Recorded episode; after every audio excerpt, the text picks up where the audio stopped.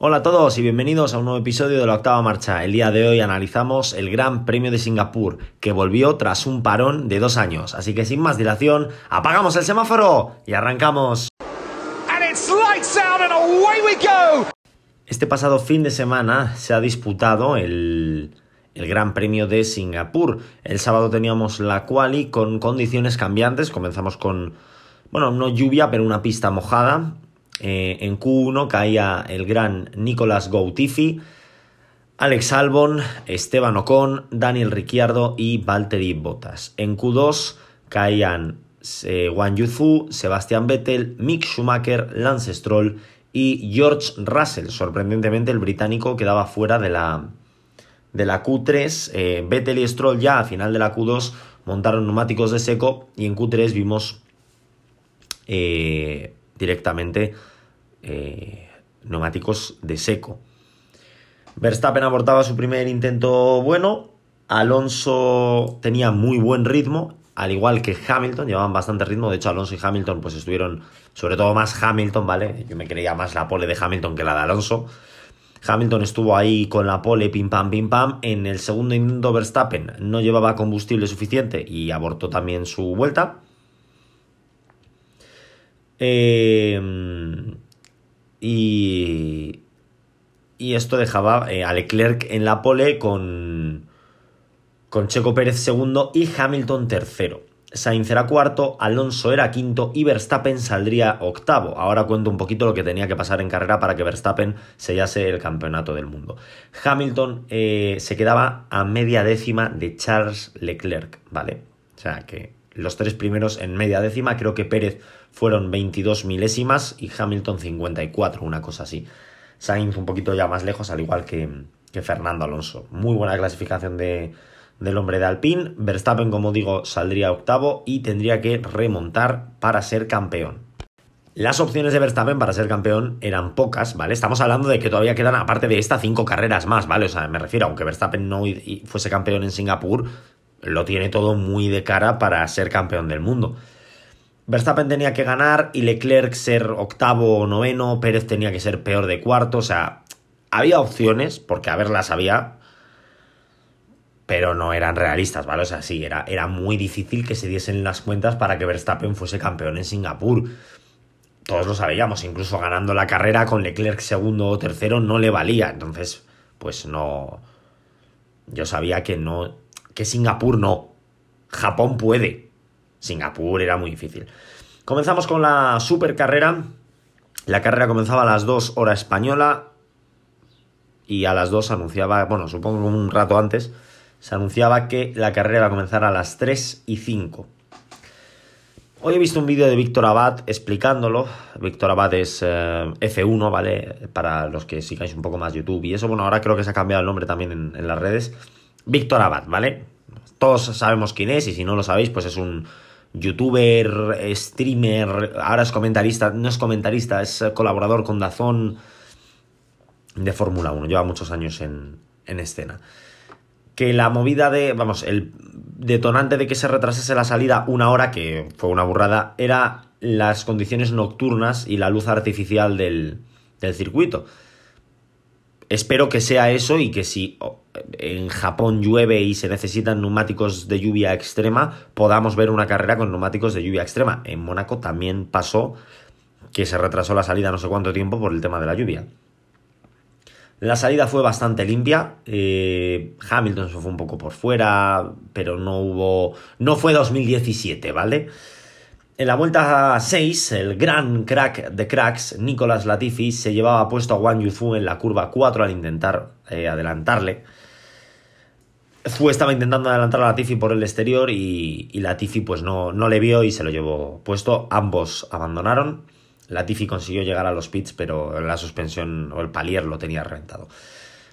Y bueno, eh, Fernando Alonso abandonaba por motor en la vuelta 20 otro fin de semana más de Fernando Alonso. Y Ocon hacía lo propio en la 26. Eh, Alpine sumaba tremendo cero que pues le podía costar muy caro, depende de lo que hiciesen los, los McLaren. Eh, también abandonaba Alex Albon entre medias de los Alpine. Accidente de Yuki Tsunoda en la vuelta 34 y correspondiente safety car. Eh, McLaren, eh, bueno, ya en la vuelta 34, decir que como en la vuelta 32-33 todo el mundo empezó a parar para poner neumáticos de seco, a excepción de Lando Norris y Daniel Ricciardo. Salió el safety car y claro, Norris y Ricciardo pegaron un, salto en, puestos increíble. Norris no tanto porque estaba más arriba. Ricciardo recordemos que salía séptimo. ahora os digo cómo terminó. Em, aunque bueno, seguramente lo sabréis, pero bueno, así hay un poquito de tensión. Hamilton, voy a hablar de Hamilton. no he visto una carrera con más errores de Hamilton nunca. O sea, Hamilton podía perfectamente haber luchado por la victoria, no digo ganar, haber estado en la pelea por la victoria y sin embargo la lió muchísimo, se fue contra el muro eh, sin explicación alguna. No le pasó nada, solo se le descolgó un poco el endplate, tuvo que parar, cambiar alerón, salió atrás, intentó adelantar a Vettel en un sitio que en seco ya es difícil, pero el problema es que la pista estaba en un punto intermedio entre seca y mojada, es decir, había un carril seco, se podían utilizar los neumáticos slicks, pero el resto de la pista estaba mojada. Se tiró ahí, la parte buena no se llevó a Vettel por delante, que hizo un carrerón, al igual que Lance Stroll, felicito a Lance Stroll, enhorabuena, ahora hablo de los resultados. Verstappen y Russell sin ritmo alguno, Russell eh, penalizó por cambiar motor, salir desde el pit lane menos, menos ritmo que un Alfa Tauri, tío. O sea, yo lo de Russell tampoco lo entendí. Eh, se chocó con Schumacher, creo que se chocó también con alguien. No, fueron choques brutales, ¿vale? O sea, no, es que se los llevase puestos, pero perjudicaron tanto a Schumacher como a, a Zu, creo que fue, o a Magnussen. Tuvo un toque con Magnussen, si no recuerdo mal, que salía pues Magnussen se desinfló. Eh, muchos abandonos, ¿vale? Un total de 6 o 7. Tenemos el de Alonso, Ocon, Latifi, Fu, Albon, Sunoda y no sé si abandonó a alguien más. Creo recordar que sí, pero no lo sé. Eh, error de Max Verstappen al intentar adelantar a Norris que se fue recto. Y Checo Pérez la lió con las distancias con el coche de seguridad, el safety car infringement y fue penalizado con 5 segunditos. Aún así, no afectó, ya que Checo Pérez ganó el Gran Premio de Singapur. Segundo fue Charles Leclerc y tercero Carlos Sainz. McLaren acabó cuarto y quinto, respectivamente Lando Norris y Daniel Ricciardo. Hay que aplaudir el carrerón de Daniel Ricciardo, ganó 12 posiciones en Singapur. Y eh, Verstappen acabó séptimo, Hamilton octavo o noveno, una, una mierda. Eh, es, no, Hamilton acabó noveno porque Vettel acabó octavo y Stroll sexto. El mejor resultado de Lance Stroll este año. Y ahora voy a hablar de un par de cositas. Lo primero, la FIA tiene que actuar. El retraso de una hora en la salida lo puedo llegar a comprar por las condiciones nocturnas. Venga, vale, te la compro. Te la compro. Eh, Checo Pérez. A Checo Pérez se le abrió una investigación en mitad de la carrera por lo del safety car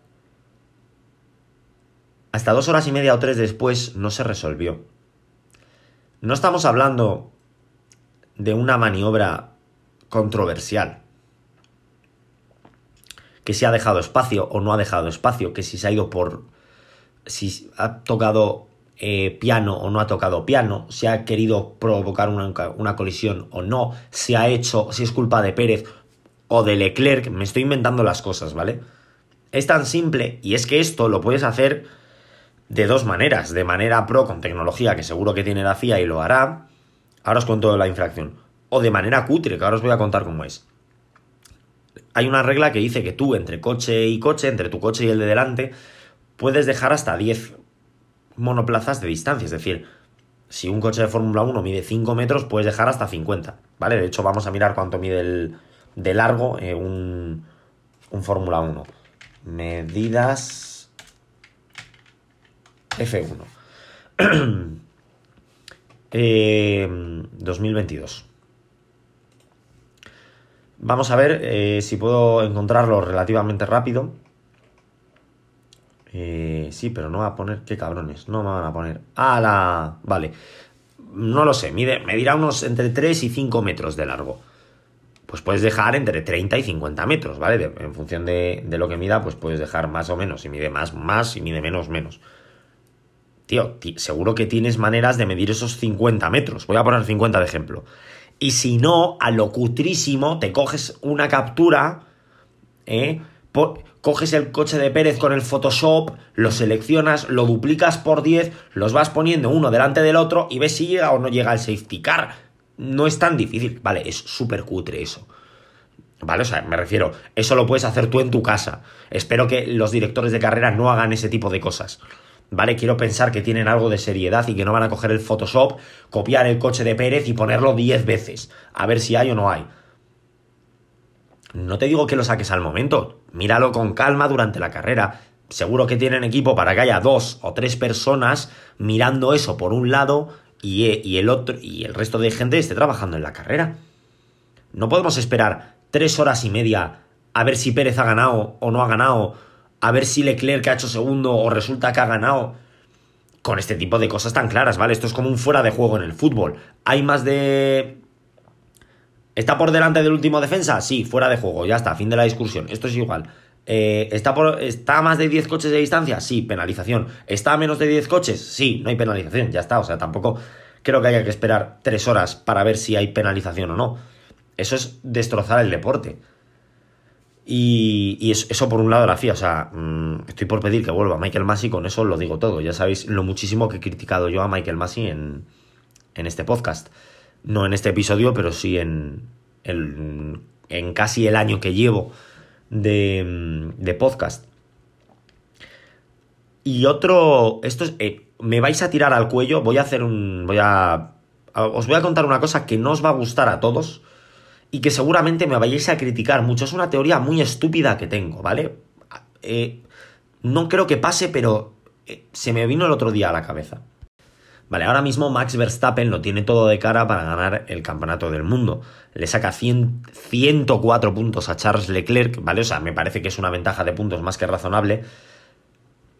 Pero la teoría viene con que el año pasado, eh, tras el Gran Premio de México, Max Verstappen se veía campeón del mundo. De hecho, yo me acuerdo terminar el Gran Premio de México y decir, vale, Verstappen ha ganado, ya no hay nada que hacer para Hamilton.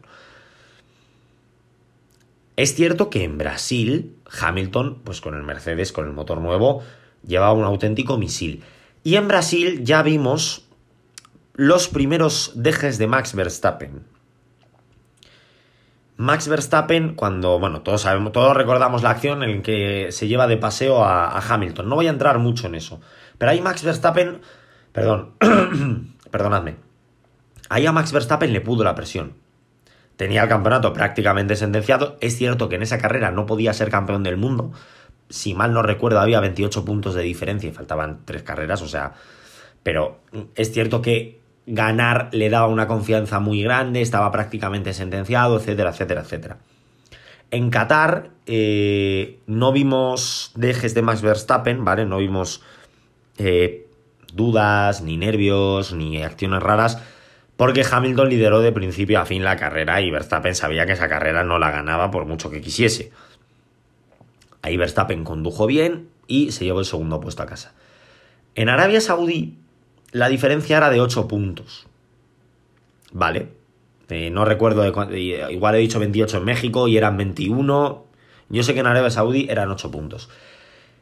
Hamilton salía en la pole y Verstappen salía tercero. Las primeras vueltas de la carrera fueron normales y luego tuvimos todo el salseo con la bandera roja, Verstappen se puso líder, la empezó a liar que flipas, eh, echó a Hamilton de la pista dos o tres veces, hizo lo que hacía lo que quería, se dejaba los vértices y las curvas, ya no el vértice.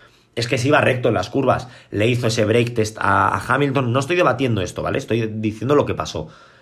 Hubo break test porque Verstappen, la telemetría muestra que Verstappen tocó el freno, ¿vale? No es, por, no es porque sea fan de Hamilton ni nada. No estoy criticando eso ahora mismo. Y en Abu Dhabi volvimos a ver lo mismo, ¿vale? En Abu Dhabi vimos que Verstappen salía en la pole, Hamilton era segundo, le adelantó la salida, se tiró en la primera chicane, En la primera recta de DRS, que en la primera vuelta no había DRS, evidentemente. Se tiró en la chicane como si le fuese la vida en ello, echó a Hamilton de pista, luego eh, Hamilton se escapó, Pérez le frenó, volvió a recortar Verstappen, no sirvió de nada, y luego ya pues en toda la movida con el safety car. A lo que digo es que Max Verstappen el año pasado sucumbió a la presión. Es decir, en... tras el Gran Premio de México tenía prácticamente sentenciado el campeonato del mundo y fue cometiendo pequeños errores. Pequeños errores que le pudieron costar el Mundial. Tú ponte que en Brasil te ponen una penalización de 5 segundos y Botas acaba segundo y tu tercero, ya son 10 puntos los que te recorta. Ponte que en Arabia Saudí un break test debería ser descalificación. No lo fue porque llegaron empatados a puntos a la última carrera y todos queríamos eso. Eh, pero debería haber sido una bandera negra. Pero bueno, ¿vale? O sea, esto ya no estoy criticando eso. Es un error que si la FIA considera que es bandera negra, que lo puede considerar, te jodes, te jodes muchísimo. O sea, pierdes el mundial. No hay nada que hacer. Entonces vimos cómo Verstappen eh, sucumbió a la presión. Es una teoría muy estúpida y llevo casi cuatro minutos para aplicar la teoría. Estoy empezando a pensar que Verstappen no va a ser campeón del mundo en Japón. Estoy empezando a pensar que la presión va a poder otra vez con Max Verstappen. No creo que la presión pueda hasta el punto de que Leclerc le pueda pelear el mundial, ¿vale? Porque estamos hablando de que quedan 138 eh, puntos y Verstappen le saca 104 a Leclerc, ¿vale? O sea, vamos a pensar que Verstappen va a ganar el mundial. Hemos visto una temporada muy sólida de Max Verstappen, exactamente igual que el año pasado, tuvo una temporada muy sólida hasta el Gran Premio de Brasil. Ya en Singapur ha cometido errores. Ya en Singapur se le ha visto nervioso. Ya en Singapur había otro... No, no hizo kamikazadas, tampoco, tampoco tenía muchas oportunidades para hacer kamikazadas. Se pasó de largo al adelantar a Norris en la relanzada, eso cuesta mucho eh, porque se fue prácticamente al final de la parrilla. Lo que pasa es que, claro, como el resto de coches son tractores comparados con el Red Bull, pues los fue adelantando sin mucho problema.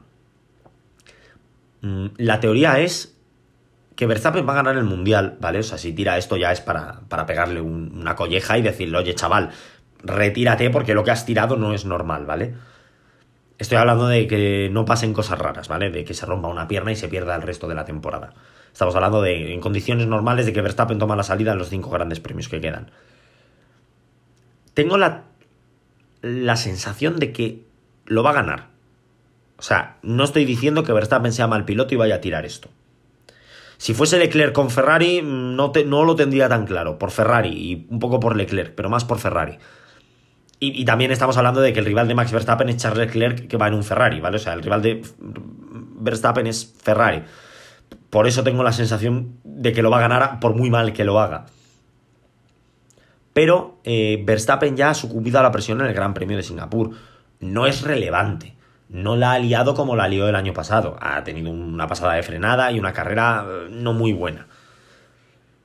Mi teoría es la siguiente. Verstappen en Japón la va a volver a liar, no de manera descomunal, pero la va a volver a liar, que quede quinto o sexto y Leclerc gane, por ejemplo.